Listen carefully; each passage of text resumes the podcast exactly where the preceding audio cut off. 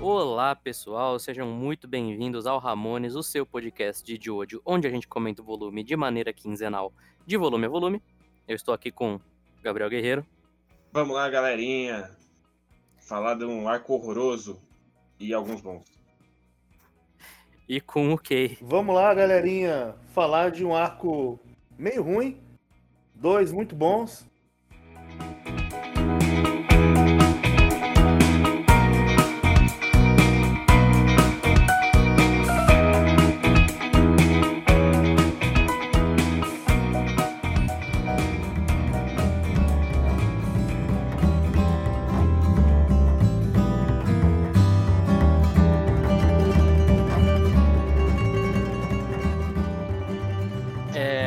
Lembrando sempre, pessoal, nós estamos lendo pela versão da Viz.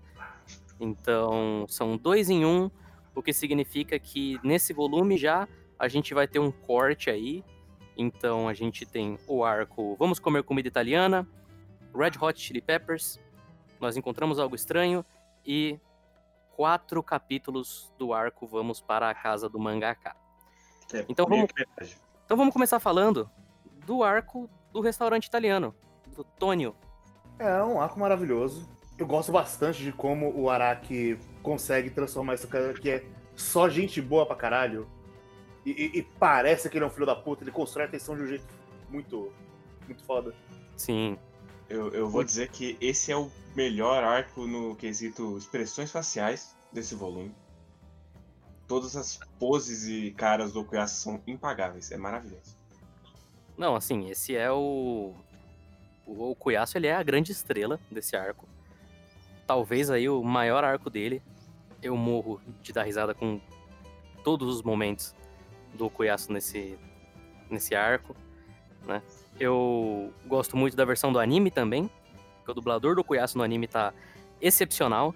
E aqui, cara, o é como o Kei falou, o, o Tônio, ele tem um design que ele ao mesmo tempo passa essa confiança de que não, o cara é mó legal, pô, o cara é mó gente boa, sereno, né? Ao mesmo tempo que tem momentos aqui que você claramente acredita que ele é um psicopata. Não tem dúvida nenhuma disso. Os closes, o Araki ele tá trabalhando tão bem os closes nesse arco, assim. Incrível.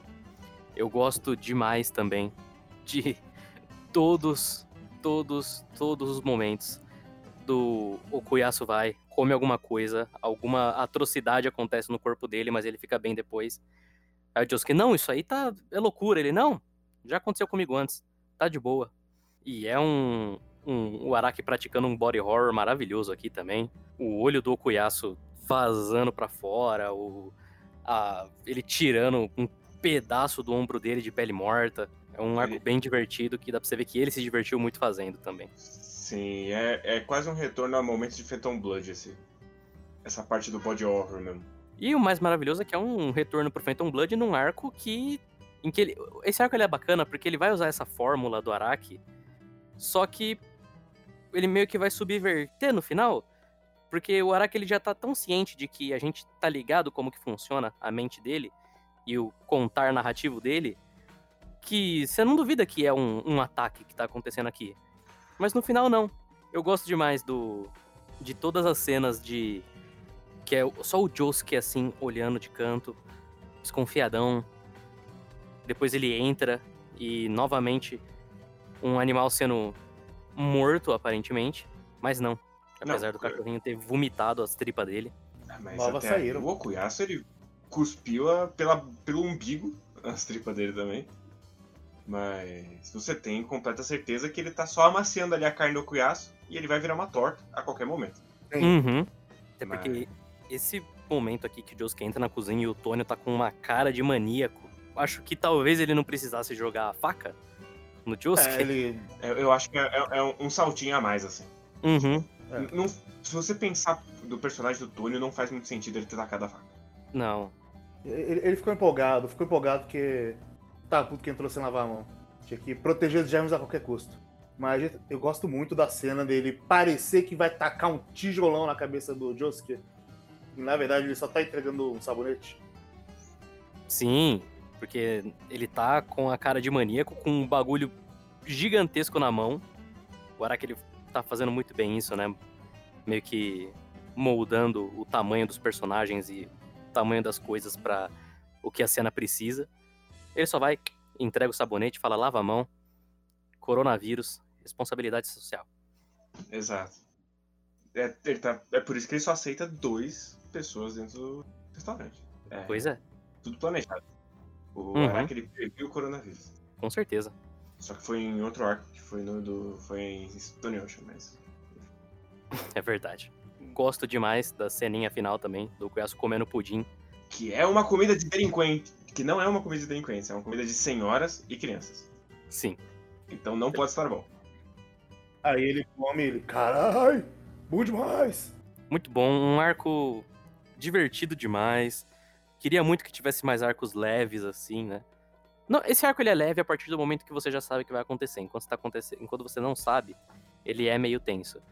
Mas eu queria mais arcos levinhos assim, sabe? É- Esse é o tipo de arco que traz o melhor do do Diamonds Unbreakable.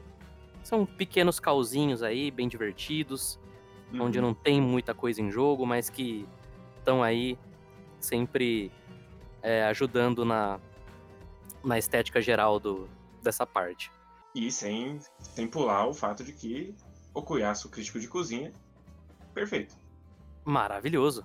Maravilhoso. Não, porque essa combinação, ela é igual a dupla que fez a Chita no Joe, ela é igual Simon e Garfunkel. É a perfeita harmonia entre os elementos aqui. Lindo. Lindo. O Cuiaço é bom Virou um demais. poeta. Virou um poeta. E aí a gente então vai pro Red Hot Chili Pepper. Guerreiro, eu quero que você comece discorrendo sobre Chili Pepper, porque eu sei que você não gosta desse arco. Eu não gosto desse arco, nem um pouco. Na verdade, eu gosto de pequenas pitadinhas dele. Eu, eu gosto, por exemplo, do começo dele, com o Josuke tentando a todo custo manter o score dele do videogame, porque se ele falhar agora, ele é um homem que não vai conseguir completar as coisas nunca mais. E a mãe dele não quer isso. E a mãe dele dando bicada na cabeça. bicuda na cabeça dele até ele perder. Mas aí, se ele perder, ele não deixou as coisas pela metade. Ele acabou. Uhum. Ele só falhou. Ele não desistiu. Exato.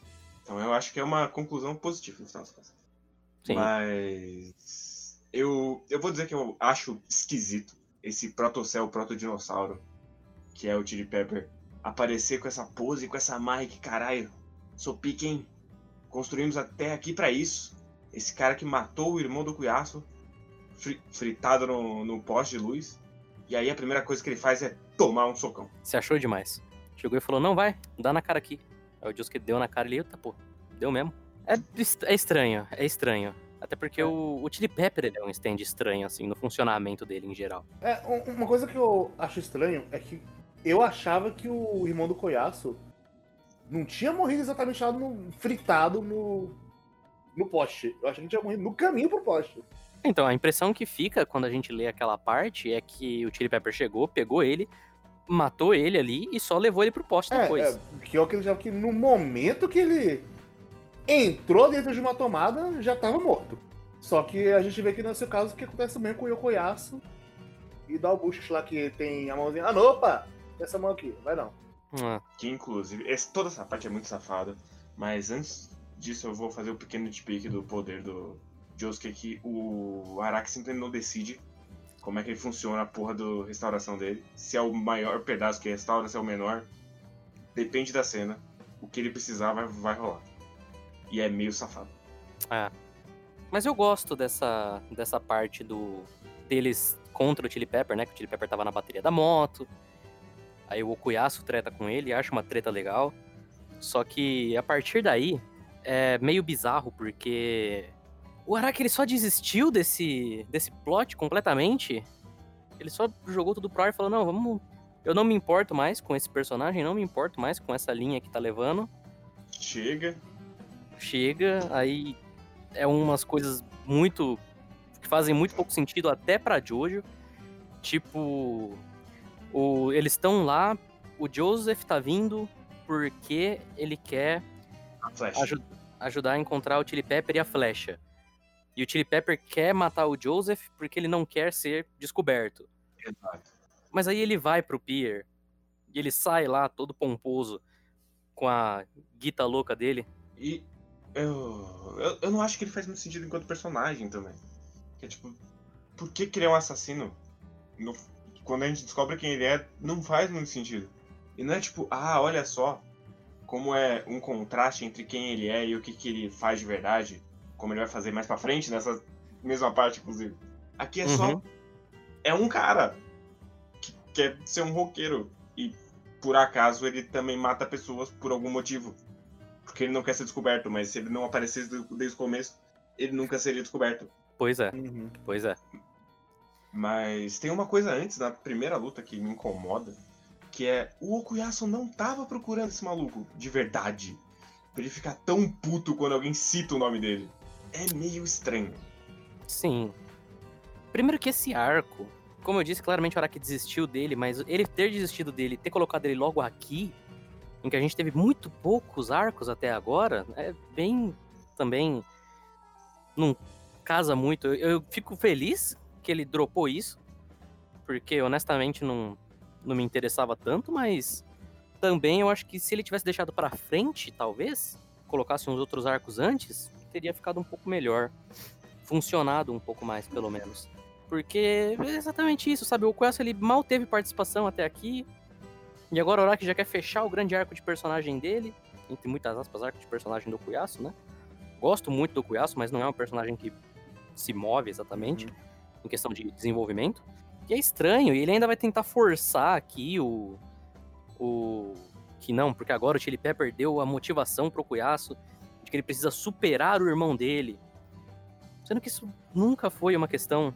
E não vai ser mais pra frente também. E, e não vai ser. Eu entendo a questão dele se. A questão da independência dele. Dele não ter que mais depender do irmão pra fazer as coisas. Agora, superar não, nunca foi um negócio pro Cuiaço, assim. Se sentir abaixo do irmão dele, sabe? Só, só, só pra não ficar na parte negativa, tem coisa que eu gosto desse arco. Eu gosto do humor desse arco, a piada da mãe dando bicuda. Eu gosto dos momentos de. O, o, o Koichi tá todo mundo falando, ah, então ele tava espreito em todo lugar, tava roubando as coisas. Ah, então foi ele que roubou meu dever de casa. E, pô, Koichi, ninguém liga o seu dever de casa. É uma boa piada. Então, eu, eu, eu, eu achei essa piada boa, mas ela tá num lugar muito errado. Que é o, é o momento do Okuyasu muito puto ali. E aí ele quebra com essa piada. E o Okuyasu já não é um bom personagem em, em quesito de profundidade. E aí, o momento que ele vai ter alguma coisa, você quebra imediatamente com uma piada do Koichi. Eu acho meio fora de lugar. assim. Mas é uma boa piada, per si. Eu, eu gosto do momento Padre Quevedo quebre meu dedo. Isso é bom mesmo. Isso é bom. Eu gosto muito de quando o Okuyasu vai dar porrada no Chili Pepper. Aí o Chili Pepper só dá duas nele, assim. São uns quadros tão bonitos.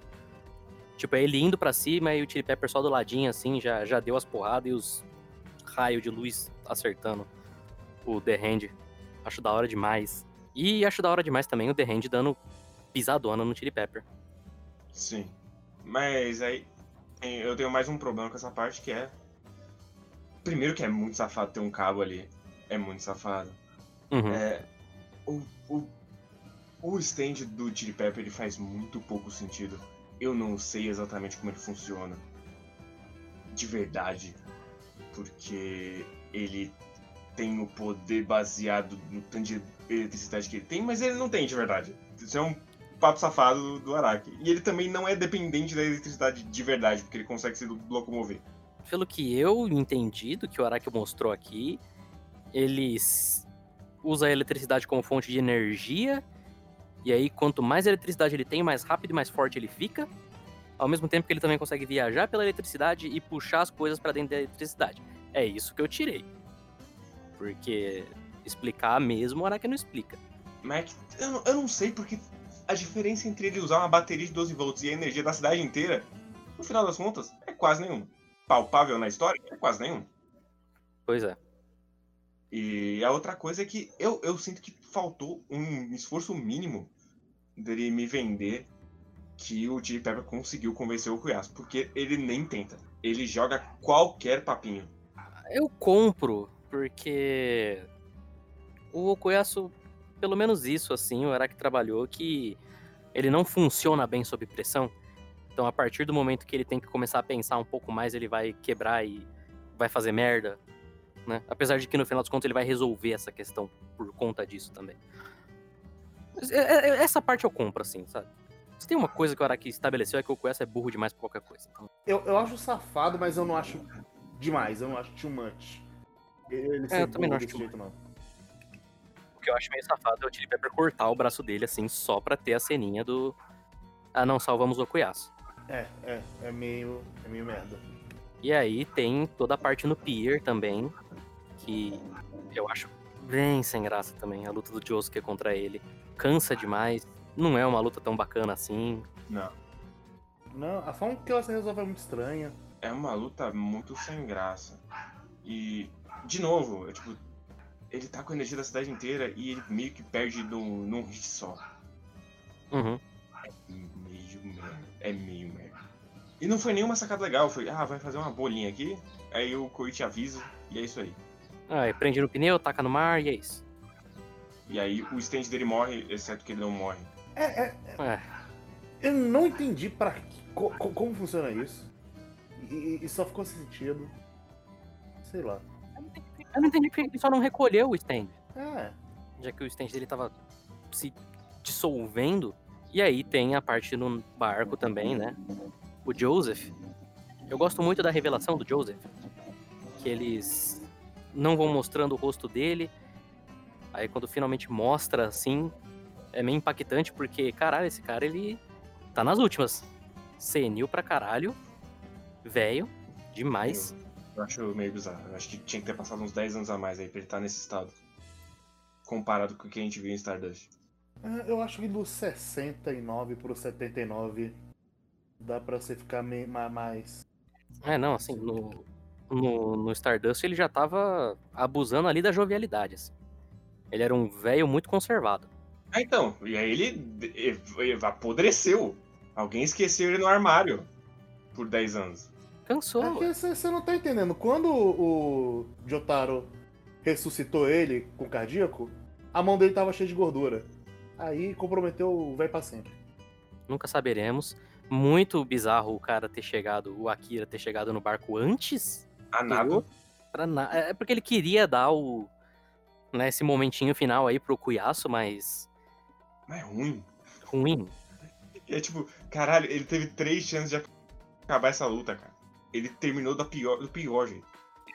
A, a luta ela foi piorando toda vez que ela acabava e não acabava. Sim. E até pro, do ponto de sentido dramático também. Você fechar o arco do Cuiaço com uma piada, né? Uhum. Eu acho. Pro tanto de peso que você deu, assim, eu acho bem anticlimático. Anticlimático ruim, inclusive. Apesar da piada ser bacana. Mas acho bem merda. Bem merda. Esse arco ele é bem fraco. Sim. Infelizmente. É, é- é engraçado que. eu- eu- vendo como eu faria, provavelmente, naquela primeira luta, se fosse pra ser safado de colocar o, o fio debaixo da terra. Colocar aquilo, mas fazer o Koyasu agir de alguma forma que ele impedisse dele viajar pelos fios. Inventar alguma coisa pra luta acabar aqui- ali mesmo. Mas ficar um pouco mais longa. Pra ser um arquinho aí. Sei lá. É, qualquer coisa. Porque, cara, sendo muito sincero. ah, eu duvido que alguém olhou e falou, não, talvez al- ele consiga matar o Joseph mesmo. Não, claro que não. Então isso é uma tensão que não existe. Quan- Enquanto ele tava prometendo que ele ia matar o Jotaro, eu compro. Mas matar o Joseph, depois de tudo que a gente passou, dele não ter coragem de o Dio matar o Joseph, ele não ia matar com a porra do Akira. Uhum. Mas aí tem o finalzinho do arco, que é o momentinho bonito do Josuke andando com o Joseph na distância. E é o que nossa, eu sou muito inteligente, é só você consertar. E o não, né? Tem coisas que são melhores sem consertar. Sim. E já entrando no outro arco, vou, eu vou dizer que eu gosto muito dessa parte do Joseph e Josuke, porque eu acho que tudo que o Josuke tá passando aqui faz muito sentido. Sim. A questão de que não é que ele odeia o Joseph. E não é que o Joseph odeia ele também. É que realmente o Joseph não sabia o que estava acontecendo, que, o, que, que ele tinha um filho, né? No caso. E o Joseph, sabe, ele viveu a vida inteira dele assim, e do nada tem um cara que chega e fala, ah, sou seu pai. Ele não sente nenhuma necessidade disso. O Joseph, ele só quer, veja só você viver uma vida normal, né? E eu acho que do nada assim forçar o Joseph na vida dele é, deixaria uma pessoa igual ele está aqui. É uma situação bem desconfortável, ele está bem desconfortável e não ajuda nada o fato do Joseph ele ser um ele tá nas últimas e só fazer merda o tempo todo. Uhum. Ele tá completamente velho maluco. Foda-se todo mundo. Sim. Então eu acho que isso dá uma camada de, de profundidade pro Josuke aí, de humanidade principalmente pra ele, que enriquece bastante o personagem, eu acho. E que o melhor de tudo faz bastante sentido, né? E Sim. traz momentos muito bons. que eu acho que é um do, esse é um, um arco que, fa, que é um dos grandes motivos de por que as pessoas gostam tanto do Josuke. Porque a gente viu lá, mesmo o, jo, o Joseph nesse momento, no arco dele, ele é muito aquele cara que é maior que a vida, que ele vai resolver tudo. E aqui não tem como resolver. Sim, Sim, sim. é- é- Ele tá numa situação completamente relacionável. É porque a maioria dos protagonistas do Araki, e isso mudou um pouco recentemente nas partes mais recentes, mas a maioria dos protagonistas do Araki, eles dão ou descem na questão de o quanto o quão carismático eles são, né? Sim. Porque desenvolvimento em si, raramente eles têm. Em questão de vamos nos aprofundar e estudar esse personagem. Eles são um arquétipo. O como o Araki trabalha aquele arquétipo é o que vai dar no final das contas se o personagem ele acaba sendo bom ou não, né? O Araki claramente trabalha muito melhor com personagens estilo Josuke e o Joseph, né, que são personagens mais pra frente, mais carismáticos, mais um pouco mais piadistas. Solares. Sim. Então é até legal a gente ver um, esse, um arco desses, onde ele realmente tá tentando buscar entender essa situação e dar mais profundidade pro Josuke e pro Joseph até também. Mas falando mais sobre o arco em si, eu gosto muito da, do comecinho que tem o bebê puxando o, a barra da calça do Joseph. Aí ele vai, pega a bengala dele. E ele fala, ah, não, tem um usuário do stand aqui perto, é um bebê invisível. E aí o Josuke, tá merda, bicho velho tá doido já. Caduco pra Devia, devia caralho. levar ele pro. Eu, eu gosto muito até antes disso, o momento que o, o idoso, sem noção, al- aleatoriamente entra na porra do ônibus. Sim. Qualquer ônibus. E foda-se. Mas aí eu não culpo ele porque ele não fala japonês. E o Josuke só chegou e falou: Vamos entrar no ônibus.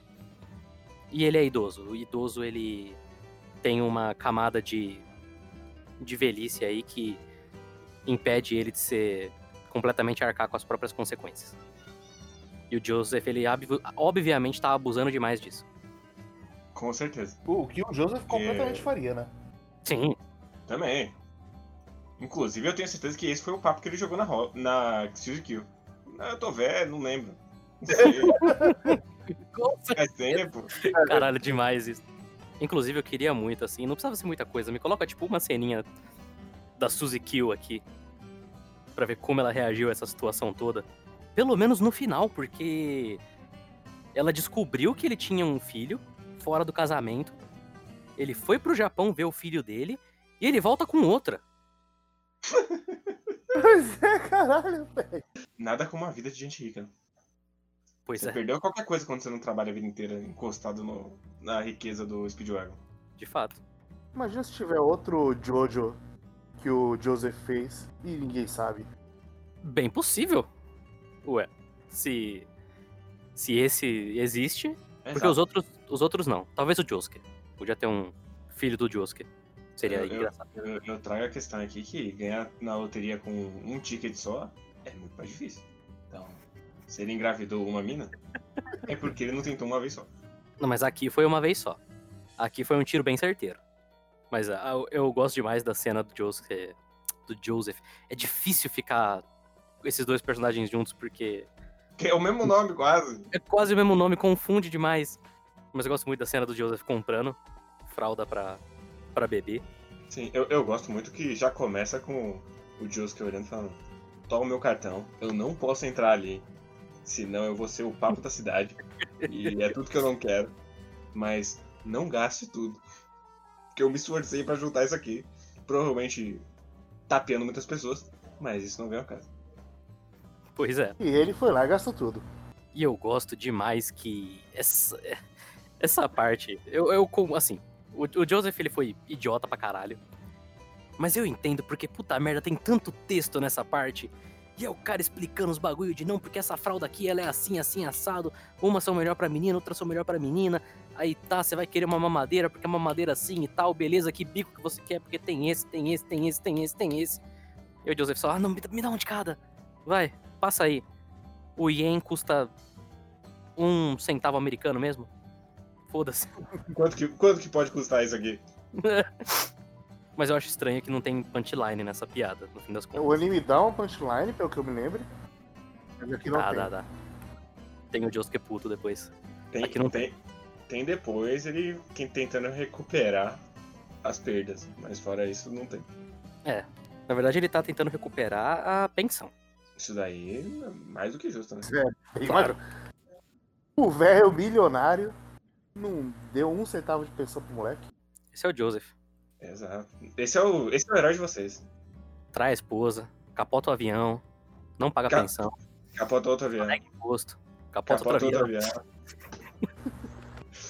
É, Gosto demais da cena deles maquiando a bebê também. Sim, maravilhoso. Ele fala, ah, você tá fazendo bonitinho.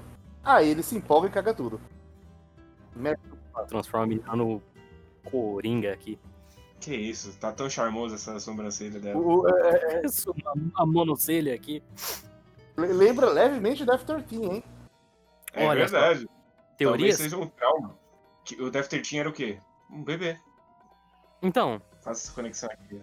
será que ela é filha do Death 13, que agora já é um adulto? Dez anos depois. Pensemos aí.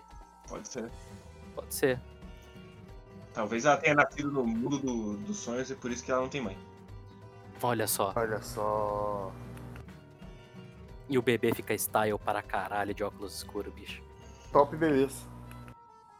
Top bebês. Top bebês dos animes aí. Não sei bebês. quais outros entrariam nessa lista, mas Shizuka com certeza estaria ali no. Pelo menos Ah. top 3. ali. Até porque nessa época o Araki ainda conseguia desenhar bebês. Não, ele não desenhava anões. desenha criança. Ah, ok, isso os bebês que o Araki desenha hoje em dia são maravilhosos, porra. Não. Fora o, fora o bebê mafioso, nenhum outro bebê é bom. Mas o bebê mafioso é justamente maravilhoso porque ele é grotesco. Sim! Ele não consegue mais. O, o molequinho da parte 8 é assustador. Que isso, Mitsurugi, melhor, melhor personagem. É um bom personagem. Ele é feio que dói também. Ah, você tá errado. Mitsurugi é perfeito. Mas eu gosto demais do jeito que o Araki vai desenhando a, a menina ficando invisível, aí ela vai sumindo com as coisas e o carrinho desce, e aí parece que cavou um pedação no chão, mas na verdade só tá tudo invisível, né? Eu acho páginas muito legais. Gosto, gosto do, do cara aleatório jogando uma bituca de cigarro. Acho que não faz o menor sentido, isso não parece uma lixeira nem longe. Não. Às vezes ele é o tipo de filho da puta que joga cigarro no chão. Joga na rua, sabe? Uhum. Fumante dá dessas. Esse é Matheus Borozaki, um fumante. Exatamente. Mas esse momentinho na água também, com o, Jos- com o Joseph cortando os pulsos e sendo levemente muito filho da puta, falando: Ó, talvez eu morra, mas fala pra sua mãe que eu tava pensando nela. Não deixei dinheiro nenhum, mas tava pensando nela. Ah, mas- A falta de pensão foi por amor. É verdade. Ele amava demais pra sujar essa relação com o dinheiro, né? Pois é. Mas eu, eu gosto muito desse momento de fra- fragilidade do, do idoso. Que uma vez perdeu uma mão. E agora ele passa uma faquinha e ele tá morrendo já. Sim. Não, se a gente for ver, tipo, Joseph, o grande arco dele aí de acontecimentos da vida dele. Esse é o momento em que ele tá mais fragilizado. E é um momento muito bonito. Eu Sim. acho acalentador aqui, assim, o Joseph. O Joseph finalmente percebendo, não, ele é um. Ele é um velho bacana, vai. É um merdeiro, mas ele é um velho bacana. É um merdeiro, mas é um. Um bom velho. Um bom idoso. Um bom Deus. Momento bonito, arco bonitinho, bacana. Fica aí. Esse foi o arco que destruiu absolutamente to- toda a fanbase de Jojo. Porque agora tem 5 mil teorias de o que, que é esse bebê. Quando esse bebê vai voltar? Esse bebê foi desperdiçado ou não? Esse bebê, ele tá em todas as cenas. Só que Sim. ele tá invisível. Exatamente. A gente só não vê. Talvez ele tenha sido protagonista de uma parte, só que a gente não viu. Ele pode ter Exato. sido protagonista da parte 5, que não tinha protagonista. Vocês já pensaram se na verdade a Jolie não tem nenhum. Ela é muda e todas as falas são da Shizuka? Caiu o raciocínio. E se na verdade a Jolene é a Shizu? Olha aí. Porque eu não acredito que o Jotaro fudeu. Ah, aquele, aquele carinha de bad boy ali. Não, mas ele não tem tato social pra isso. Ele vê mulher já manda se fuder. Cara, aí que é, ela, ele chegou numa mulher que também não tem tato social, ele mandou se fuder, ela falou, bora fuder junto. Aconteceu. Não sei. Tenho minhas dúvidas. Se bem que aconteceu, ele deu no pé, né? Então, Que é a coisa mais Jotaro possível. Jotaro é um filho da puta, né? Tá puto aí porque o velho fez um boneco e vazou. Mas ele tá aí também. Ele também tem um boneco. Literalmente, Ele em só- 99 da Ele história, já tem o boneco. é ele verdade. já tem o boneco.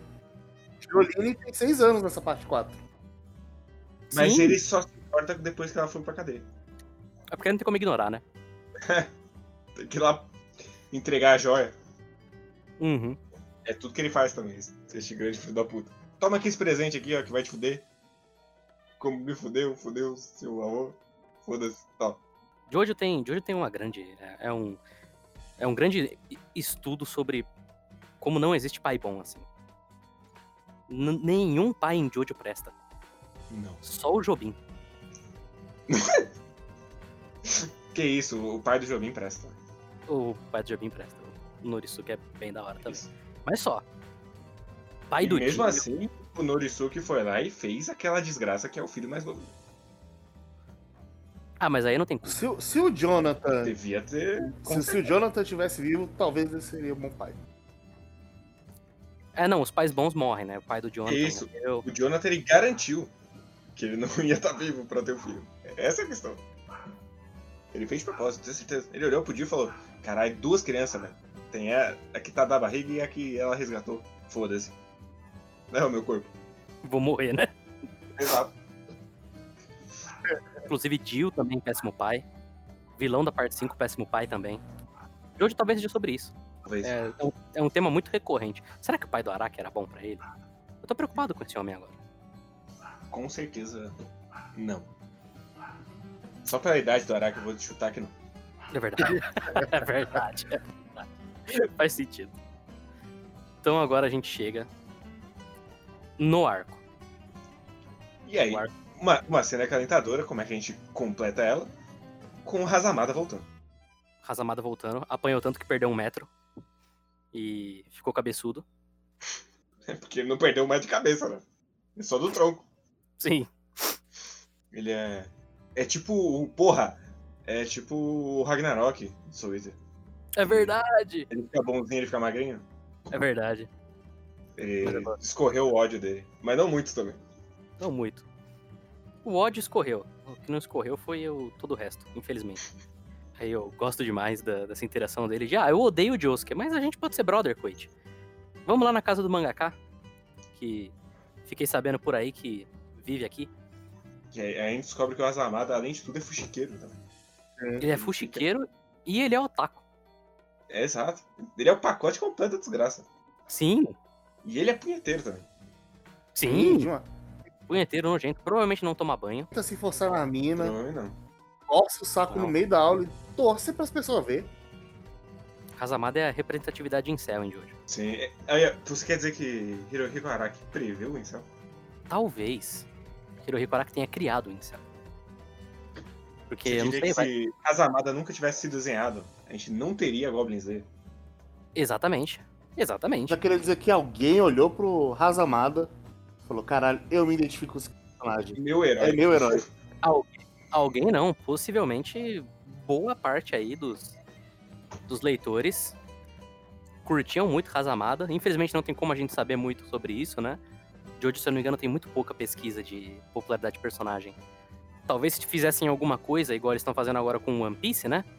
Que é pesquisa mundial. Que aí você vota no seu personagem favorito, o Hazamada ficasse em primeiro em todos os países. Razamada é o Pum Pum dos anos 90, então. Isso, isso. Exatamente. Mas aí a gente chega num grande momento que o Koichi vai tocar a campainha. E aí do, do interior de uma casa escura, com um olhar de homem determinado, aparece o melhor personagem já criado na história da ficção japonesa. É, é determinado é, é um jeito, é um jeito de definir isso aqui, né? Cara, Não é o que eu usaria, mas. é uma expressão obstinante, assim. Sim, ele parece aquele mordomo que é meio Frankenstein da família Adams. Sim, Eu esqueci Não. o nome dele. eu esqueci É. também. Família Adams, nome. Aí, ó, já tá aqui. O nome dele é. Porra, tá o nome do autor, eu não quero o nome do autor. Tropeço. Isso. Ah, Tropeço. tropeço, grande tropeço. Aqui, ó, igualzinho. Separados por um. Por uma folha de nanguim. Aí. Pois é. Mas. Rohan. Rohan, né, gente? Eu, eu vou jogar aqui, né? Já dizer. Rohan, ele é o meu personagem favorito de Jojo. Eu amo demais esse homem. Poucas vezes na história da ficção. Hum. Eu vou ser hiperbólico aqui mesmo. Porque a gente tá aqui pra isso. Poucas vezes na história da ficção foi criado um filho da puta tão maravilhoso quanto Kishibe Rohan. Esse homem é maravilhoso no quão escroto ele é. E eu adoro demais De ele. fato, ele deve ser meu filho da puta favorito. Eu não sei. Eu, eu vejo muito mecha e se tem uma coisa que piloto de mecha é, é filho da puta. Então eu tenho uma coletânea grande de seres humanos detestáveis. E por isso, isso- por isso mesmo maravilhoso. Mas o Rohan ele tá lá em cima. Porque o cara olhar e falar, eu vou pegar essas crianças aqui, eu vou roubar as memórias dele, foda-se, se eles morrerem, foda-se. Eles só queriam um autógrafo, foda-se. Ele deu o autógrafo no final. Ah, então tá pago. Eu peço perdão. É, ué. Assim, só o Koichi se foder nessa, né? Porque o Razamada foi o. Caralho, vai tomar no seu cu. Você é um merda. Não te quero colocar na minha história. Não, o- essa cena é maravilhosa. Mas eu quero discutir uma coisa específica sobre o Rohan. Que existe todo o mito, né, de o Rohan ele é um self-insert do Araki, ele não é. Será que o Araki se colocou na história aí? Qual é a opinião de vocês em relação a isso? Eu, eu não acho que ele seja um self-insert, que não significa que tá transbordando a Araki do Rohan.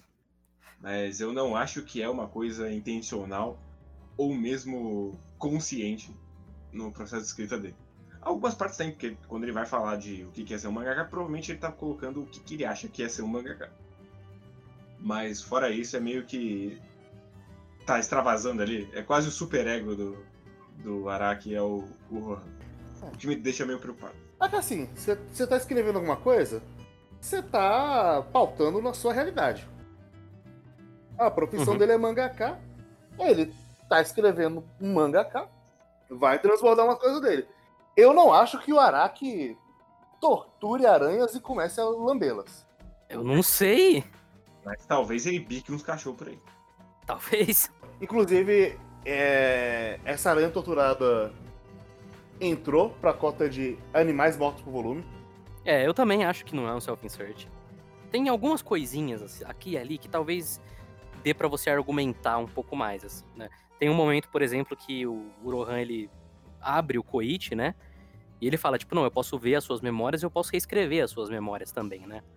Que isso meio que dá a entender que é, de fato, o Araki ali, porque é o personagem dele e ele molda como aquele personagem é visto pra todo mundo. Mas a comparação, no final das contas, sempre acaba sendo, é um mangaka. E os dois são mangakas, então tem que ser um self-insert, né? Porque qualquer história que você coloque um mangá que tem um mangaka, cineasta que tá dentro de um filme, essas coisas, vai ter essa camada de metalinguagem. Mas também não acho que seja. Pra mim é bem mais o que o Guerreiro falou, de que ele é um mangaka.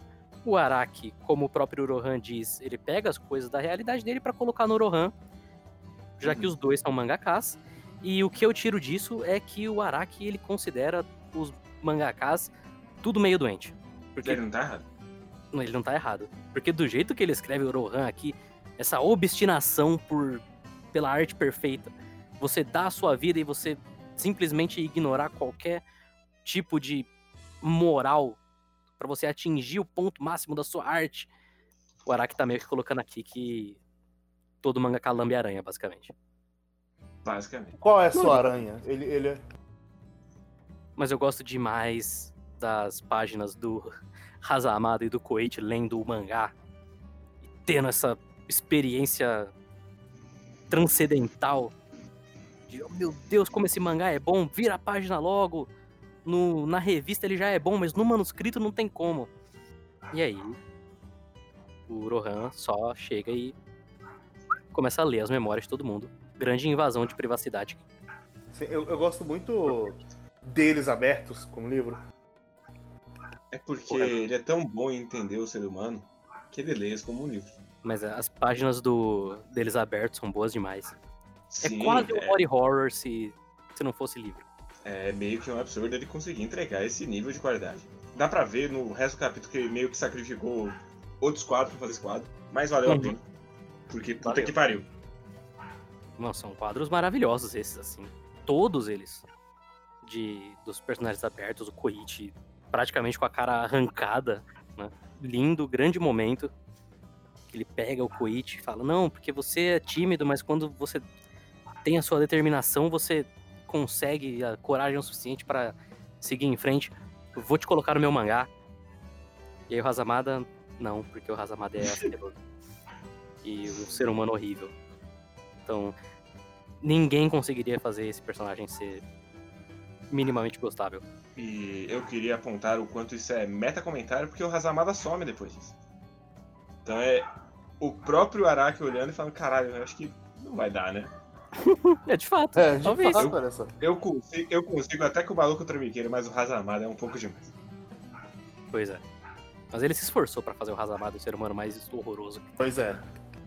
Foi totalmente culpa dele. E aí tem uma, um quadro estranhíssimo do Koichi se, é, se pesando de cueca. Que ele tá cabeçudo pra caralho, meu. E com o corpinho de anão. Agora que ele gosta de desenhar anão. Se- Será que é um.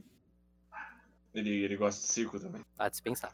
A gente tem aqui uma página muito é, uma página colorida de entrevista com o Rohan e de cartas dos fãs que eu tenho eu tenho a mais absoluta certeza que algumas dessas são cartas que o Araki recebeu. Certeza. Tem um aqui que fala: "Olhar pro seu mangá me irrita. Eu odeio especialmente as cores." Com certeza, com certeza, o Araki Foi. tá sendo Foi escrito por quem fez a colorização, inclusive. Sim. O cara vai, manda essa. E manda em seguida páginas coloridas, obviamente. E, e, inclusive são páginas coloridas de maneira ortodoxa. Então, Sim, sim.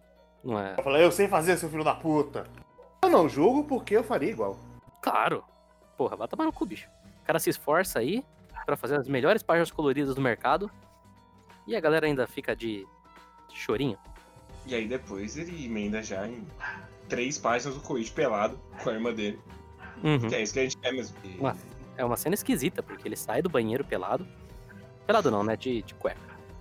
A irmã dele, não, você quer usar o telefone? Calma, o que, que tá acontecendo? Não sei o que tá acontecendo. Agora que eu parei pra pensar. Eu só queria mostrar pra você que eu tô usando o cueca. Que pode, podia ser um shorts também, porque ele tem 30 centímetros de altura. Sim, Podia ser até uma calça. Cueca. possível. Não faz muita diferença. Mas eu, eu acho muito estranho esse último capítulo do volume. Ele podia facilmente ter ficado no próximo volume. É um corte meio bizarro. Sim. Ou esse, ou o capítulo que vem em seguida, né? Poderiam ser o último do volume também. Mas eu gosto demais dessas páginas coloridas do, do Rohan desenhando.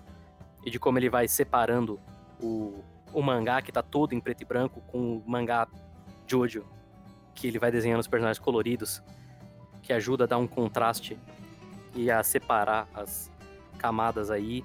O, eu não sei se o Araki ele tem a- a, o poder de escolher quando ele vai usar essas páginas coloridas, né? Porque no volume passado ele usou para diferenciar o, Joes, o Josuke do Surface também, usando esse mesmo truque, um preto e branco, outro colorido. Eu, eu, eu imagino que depois de Stardust ele tenha certa manobrabilidade pra pedir uns capítulos. Falar, esse aqui eu preciso do colorido. Tem como você arranjar pra nós? Não, Ou seja, meio que contrário. É, eles já avisam com decência.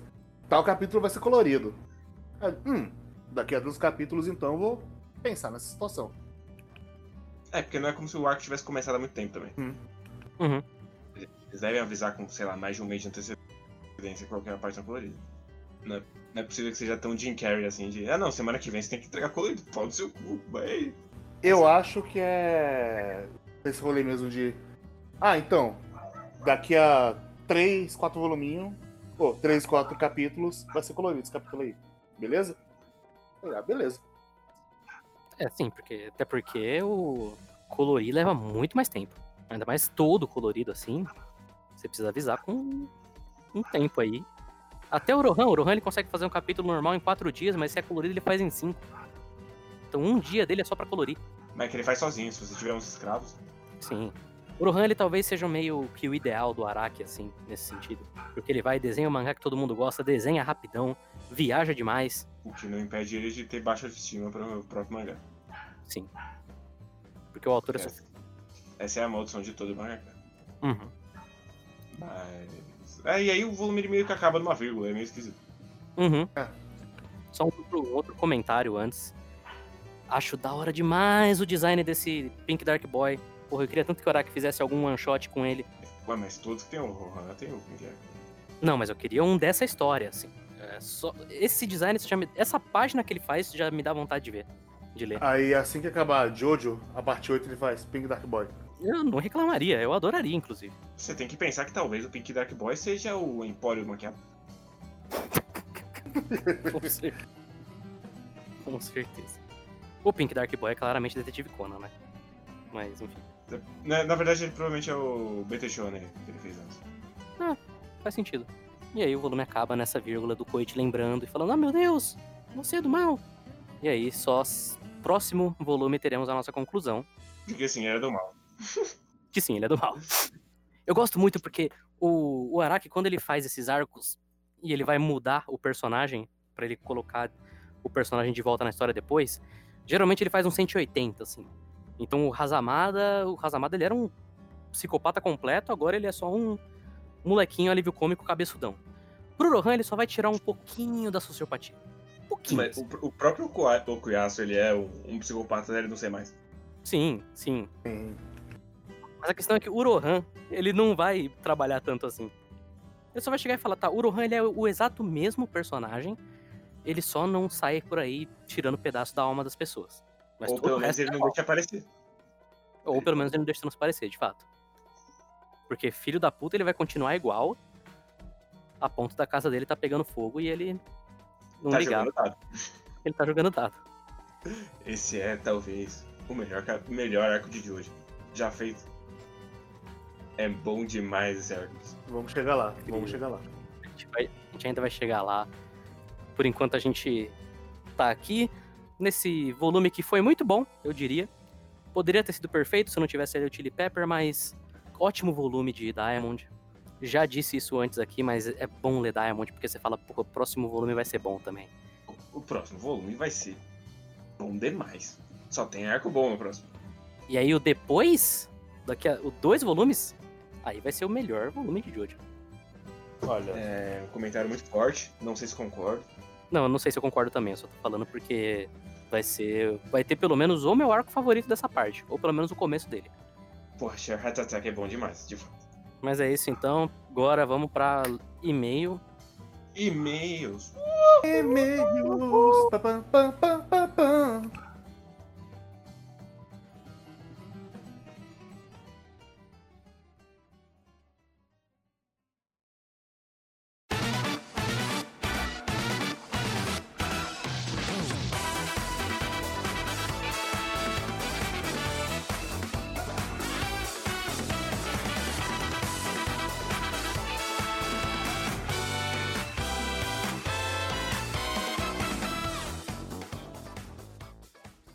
Assim como semana passada, a gente tem um e-mail que é do Diego Untoys, amigo nosso, que tem opiniões muito controversas em relação a Jojo.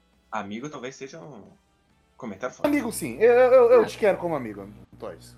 Tá, tá, tá, tá, tá permitido. Trabalhou pra gente, fez arte de graça pra gente já. É brother. Um Toys é brother. Apesar de ser extremamente é, herege em suas opiniões em relação à colorização digital. Mas ele não fala de colorização digital no meio dele, ele fala especificamente da luta contra o Dio. Bom dia, usuários de Ramones. Queria dizer que, infelizmente, a minha primeira experiência com o final Stardust Crusader, fora o OVA dos anos 90, foi há uns dois anos atrás pelo anime, e sinto que a luta do Dio acabou sendo estragada pra mim graças a isso. Eu não sei se chega a ser estragada, não. Porque eu acho estranho você ver a luta por questão de plot point. Assim. Sim, sim.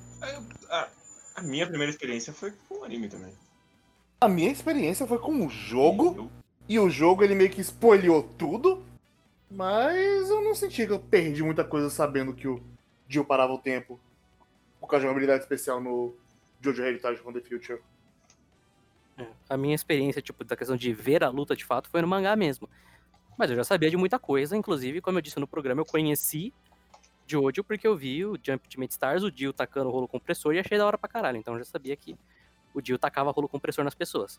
Sim, era um golpe especial também no jogo de luta. Sim, sim. então eu também já tava esperando isso acontecer. Além de eu ter visto em sequência da luta do Vanilla Ice, o que pode ter me deixado cansado, eu estava assistindo no escuro com o meu irmão e o efeito especial do Ki doía demais os meus olhos. Diego, da próxima vez você se afaste um pouco mais da televisão.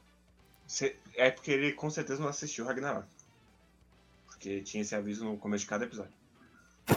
O anime do Ragnarok? Sim. Caralho, aí sim, bicho. Um aviso no começo do episódio assim, esse anime vai doer seus olhos. Tome cuidado. Além disso, todo mundo começa a voar, bullshits como o truque do Iman e o Dio falando inúmeras metáforas começaram a testar a minha paciência na época. Novamente você está errado, um toys. Truque do Iman é bom demais e o Dio falando metáfora, bom demais também.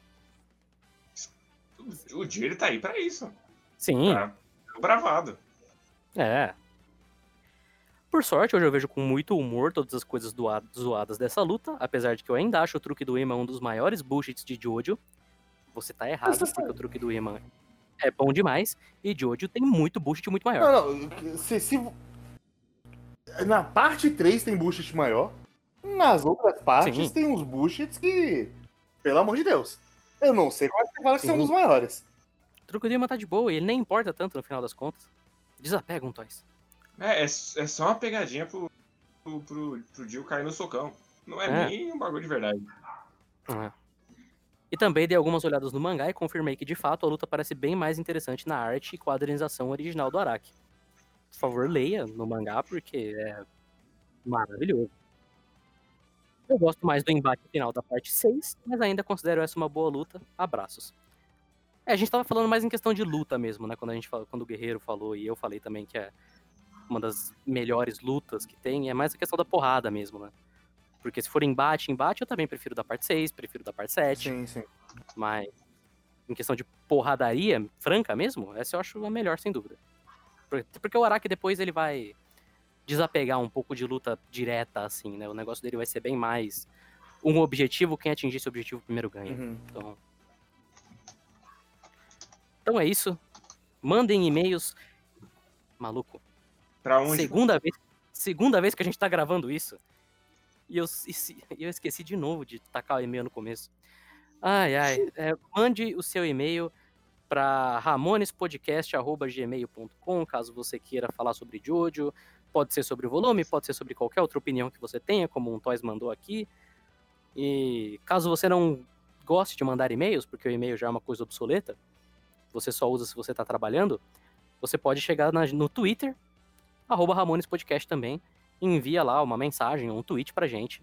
E divulgue o podcast pros seus amigos, porque agora a gente tá entrando numa fase interessante da obra, que é sempre bem legal discutir, é sempre bem legal saber que as pessoas estão ouvindo também. Então é isso, pessoal. Um É abraço. aí. Tchau, Aí, tchau. Então, tchau, tchau!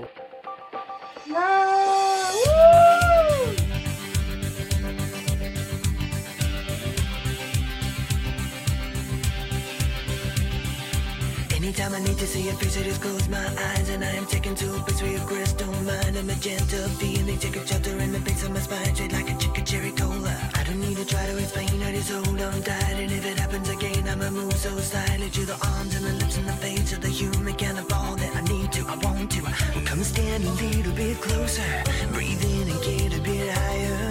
You'll never know what hit you when I get to you.